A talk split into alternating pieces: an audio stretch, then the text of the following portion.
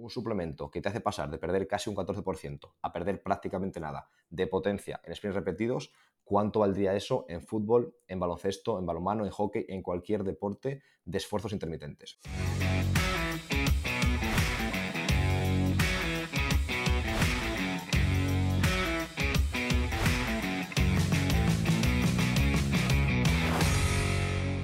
Hola compañeros, estamos una nueva semana hablando de un tema, en mi opinión, muy interesante, algo diferente a lo que se suele eh, hablar en podcast de preparación física y mucha gente pensará que, ¿qué hacemos hablando de esto? Que si es un programa de cocina, que si estamos hablando de, algo gastronómico, pero la realidad es que creo que en, este, en esta industria, en este, en este negocio que es la preparación física, este trabajo, es muy complicado mm, seguir eh, a nivel profesional muchos años. Es decir, es complicado llegar y es complicado mantenerse. ¿Y cuál es la forma, en mi opinión, de conseguir llegar o de tener más probabilidades y de conseguir mantenerse o de tener más probabilidades? Creo que es intentar seguir mejorando y seguir reciclándonos cada día.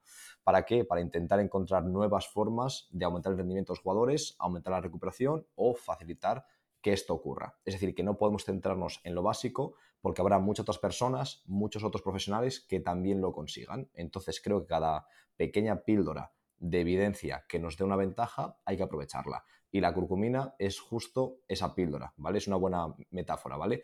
Entonces, ¿qué es la curcumina? Vamos a explicarlo muy breve. Turmeric es, por así decirlo, la planta de la que viene la, curcumina.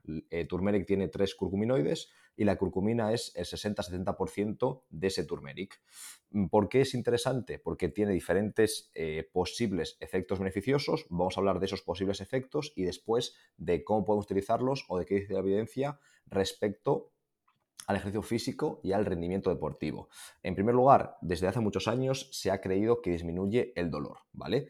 También que tiene efectos antiinflamatorios, efectos beneficiosos en la reducción de las enfermedades cardiovasculares y gastrointestinales, también disminución de las tasas de cáncer, aumento del rendimiento físico, aumento de reparación muscular, disminución de la inflamación, disminución del estrés oxidativo y también la prevención de la fatiga y del daño muscular. Es decir, obviamente si todo esto lo consigue eh, en un nivel adecuado, es la mejor o el mejor suplemento que hay en el, en el mundo.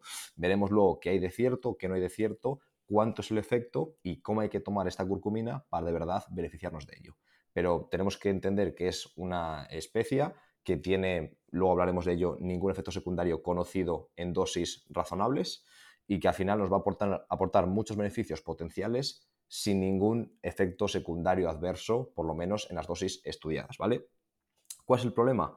En primer lugar, que no sabemos cuáles son los efectos sobre el rendimiento deportivo, es decir, en deportistas que compiten en cierto deporte y en qué pruebas concretas tiene influencia o no la tiene. Es decir, no es lo mismo decir eh, que una persona sedentaria se siente con más vitalidad que un saltador salta más en CMJ, ¿vale? Por tomar curcumina. Hay que intentar ir por esa línea. Y después tampoco sabemos ni dosis ni timing concreto para eh, intentar aprovechar esos efectos ergogénicos. Entonces, este estudio, que lo vamos a, dejar en las notas del episodio, va justo en esa línea. Es una revisión sistemática que ha analizado o ha, ha cribado desde 346 papers hasta quedarse con 11. Y esos papers analizan diferentes puntos clave, ¿vale? La inflamación, el dolor y daño muscular, eh, la recuperación muscular y el rendimiento, el estrés oxidativo y luego a nivel, eh, efectos a nivel psicológico y fisiológico, ¿vale? Entonces vamos a ir punto por punto para ver en qué nos puede ayudar esta especia y por qué debemos incluirla en la dieta y cómo podemos hacerlo. En primer lugar, la inflamación. Se han visto diferentes estudios que producen una significación eh, perdón, una reducción significativa de la inflamación inducida por ejercicio físico. Ahora habría que ver si esto es positivo o no es positivo. Hay diferentes corrientes de pensamiento, algunas que son totalmente contra la inflamación. En cuanto hay inflamación en el cuerpo, ponen hielo para intentar reducirla y otras corrientes más americanas que favorecen o que por lo menos intentan no influir o no eh, ponerse en contra de esa inflamación natural que se produce ya sea por un esguince o por ejercicio físico. De hecho, tenemos evidencia de que utilizar hielo, utilizar eh, baños de hielo o crioterapia después de trabajo de fuerza reduce, reduce la inflamación, es cierto, pero también anula o, dificulta que las células satélite proliferen y por lo tanto se mejora menos la fuerza. Por lo tanto, es cierto que la curcumina va a reducir significativamente perdón, la inflamación derivada del ejercicio físico, pero no sabemos si esto es bueno o no es bueno, ¿vale? Después vemos que diferentes indicadores, como por ejemplo el antagonista de los receptores de interleuquina, eh, produce, se produce una mayor elevación de este indicador en el grupo placebo que en el grupo mm, de curcumina tras ejercicio aeróbico. Es decir, parece claro que la inflamación eh, se reduce cuando se ingiere curcumina.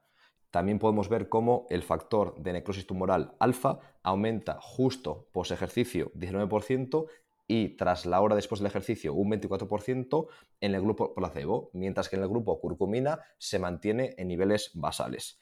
Por lo tanto, básicamente vemos que la gran mayoría de estudios ven que la curcumina disminuye la inflamación. Ahora habría que ver de nuevo, interpretar si esto es positivo o no para, el rendimiento deportivo. Hay otros autores como Chileli et al, eh, Escriben et al, Fagiano et al, que no encuentran estos resultados. Es decir, ciertos estudios no ven diferencias entre la curcumina y el grupo control.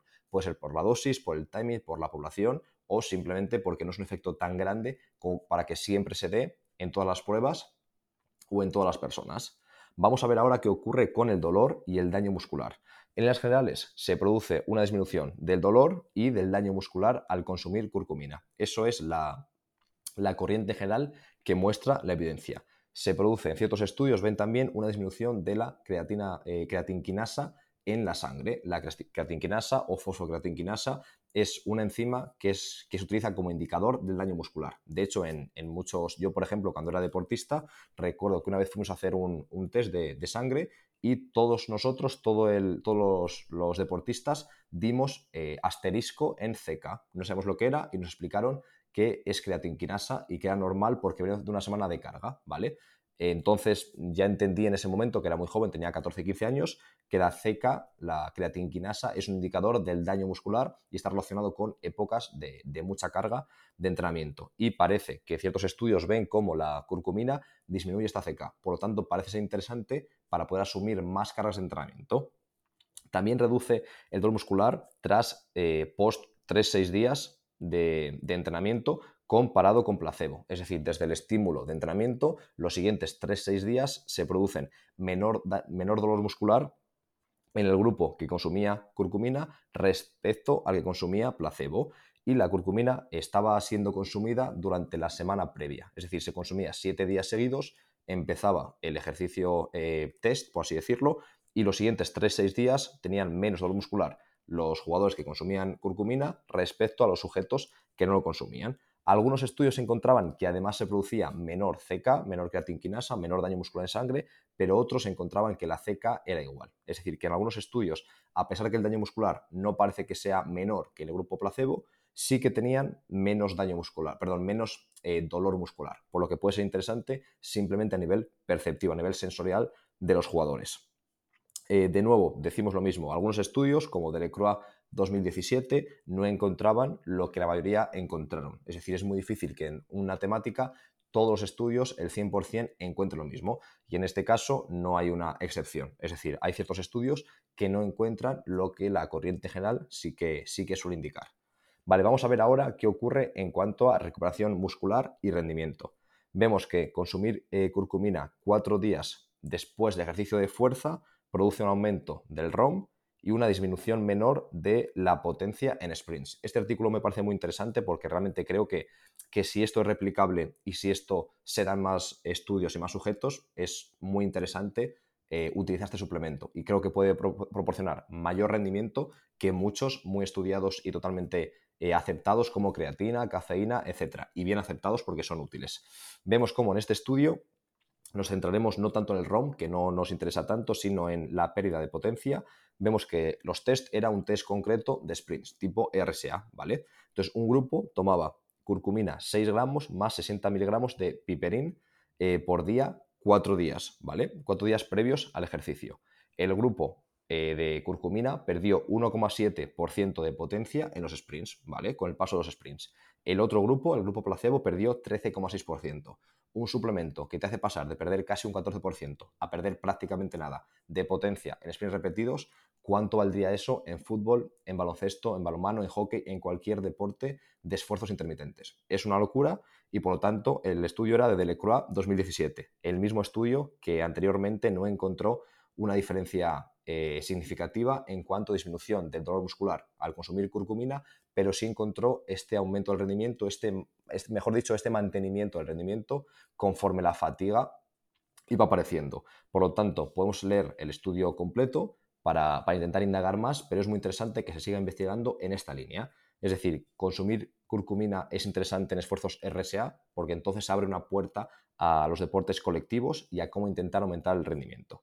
Básicamente lo que vemos es que la curcumina es superior al placebo a la hora de aumentar el rendimiento deportivo. Y lo, también lo vemos en este estudio en el que analizaban el salto, eh, qué ocurría después de cierto entrenamiento de fuerza, cierto impacto físico con el salto vertical. Y testándolo 24 horas post esfuerzo y 48 horas post esfuerzo, el grupo curcumina eh, recuperaba antes el salto de lo que hacía el grupo placebo. ¿vale? Entonces parece ser que es interesante a nivel de recuperación y a nivel de no solamente de aumentar el rendimiento deportivo, sino sobre todo de recuperarse mejor y antes de ese impacto, de ese estresor físico que supone el entrenamiento. En cuanto a estrés oxidativo, vemos de nuevo dos corrientes de estudios. Algunos no encuentran diferencias, ¿vale? Aquí está un poco más dividido. Algunos sí que encuentran que las concentraciones séricas de diferentes enzimas relacionadas con el estrés oxidativo son menores en el grupo de curcumina y el grupo de curcumina consumía entre 90 y 180 miligramos por día de eh, curcumina y en concreto solamente un día en esta ocasión. ¿Cuál era el estrés físico que se utilizó? Era eh, un esfuerzo al 75% del consumo máximo de oxígeno.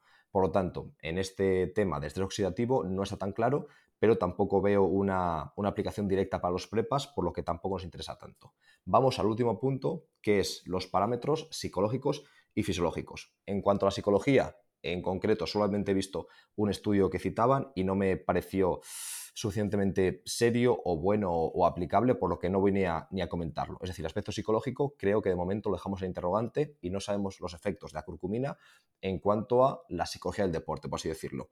En cuanto a fisiología, ¿qué podemos ver? Que la temperatura interna, el aumento de la temperatura interna, eh, la temperatura media del cuerpo, la frecuencia cardíaca y el índice de estrés fisiológico eran mayores en el grupo placebo que en el grupo de curcumina durante el ejercicio. Es decir, repito, el aumento de la temperatura eh, corporal, la media de la temperatura corporal interna, la frecuencia cardíaca y el índice de, el índice de estrés fisiológico eran mayores durante el ejercicio en el grupo placebo que en el grupo de curcumina. El grupo de curcumina que hacía consumir 500 miligramos por día durante tres días de curcumina, ¿vale? Entonces vemos que realmente hay un efecto fisiológico real fuera del, del, psicológico y que la curcumina tiene ciertos efectos sobre ciertas variables y que estas variables, estos efectos parecen aumentar el rendimiento deportivo. En cambio, no encontraron diferencias significativas en la ventilación, en el consumo de oxígeno, consumo de CO2, el radio, el ratio perdón, de intercambio respiratorio, la hidratación o la temperatura de la piel. Es decir, en principio parece que la curcumina sí que afecta a ciertas variables, sí que aumenta el rendimiento de ciertas variables y en otras, por ahora, no vemos que afecte. Es decir, que es inocua en ciertas variables. ¿Qué es muy importante? Y es el último punto, que no se ha reportado ningún tipo de efecto adverso con las dosis utilizadas. Es decir, al final utilizar 5 gramos de curcumina al día es una dosis bastante alta que la gente no va a utilizar si no es aposta. Entonces parece ser que hasta con estas dosis altas no hay ningún tipo de efecto negativo reportado en todos los estudios que ha habido con cientos de sujetos. Entonces creo que es, mm, el coste-beneficio es muy bueno, es casi imposible que perdamos algo por utilizarlo y podemos ganar bastante. Ahora, ¿cuál es la duda? Hacerlo de forma metódica, protocolizada y sabiendo para qué lo hacemos, para esta forma intentar aumentar el rendimiento. ¿Yo qué os, propongo? Lo que voy a hacer yo. Coger curcumina, yo ya lo practico de vez en cuando, sin querer, por así decirlo, porque me gustan mucho las, especias y pruebo mucho. Es decir, yo hace tiempo ya, escuchando el podcast de Fin de Revolucionario de Marcos Vázquez, eh, habla mucho de curcumina, habla de diferentes eh, especias y yo intento probarlas y me gusta combinarlas. Entonces, lo que yo hago es un poco echar según me va cuadrando para, probar el sabor, para probar cómo quedan y porque sé que suelen tener beneficios, pero no de una forma protocolizada.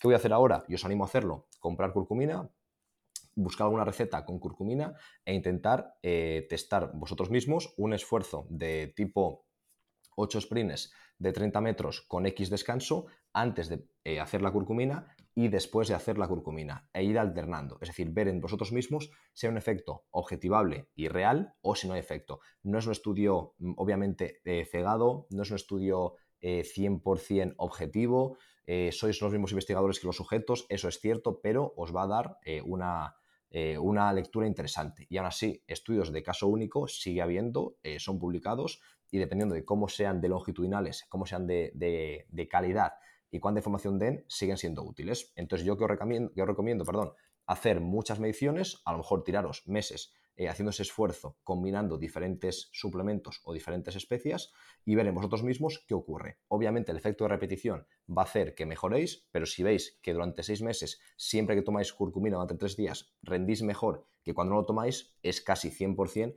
que hay un efecto. Puede ser un efecto placebo, obviamente también influirá porque no podéis cegaros a vosotros mismos, pero casi seguro que hay una tendencia real que aumente el rendimiento. Bueno, compañeros, vamos a dejarlo aquí. Solamente recordaros que unas semanas aumenta el precio de las Sport Learning Lab. Ya sabéis, todas las formaciones por solamente 11 euros. El cambio de precio va a ser a 13 euros. Sigue siendo un precio de risa, un precio totalmente simbólico para lo que hay dentro de, de ese Learning Lab. Pero bueno, si podéis entrar por 11 euros, que sepáis que siempre mantenéis ese precio. Es decir, si entráis por 11, nunca pagaréis más de 11 al mes, salvo que os deis de baja. Entonces, aunque dentro de unos meses llegue a costar 25, como llegará, siempre seguiréis pagando 11 euros. Por lo que os animo a, ya que sois seguidores del podcast, ya que nos ayudáis con el podcast, si queréis, eh, queremos recompensarlo con, con esta, avisándoos de este precio especial antes de que suba. Así que nada, compañeros, cualquier tipo de duda, cualquier comentario, cualquier crítica, por favor, o por Instagram o en Sport eh, Academy en formulario de contacto, como queráis contactarnos, ya sabéis que aunque nos cueste responder en el día, siempre acabamos respondiendo en, en dos, tres días. Así que nada, compañeros, un abrazo enorme y nos escuchamos la semana que viene.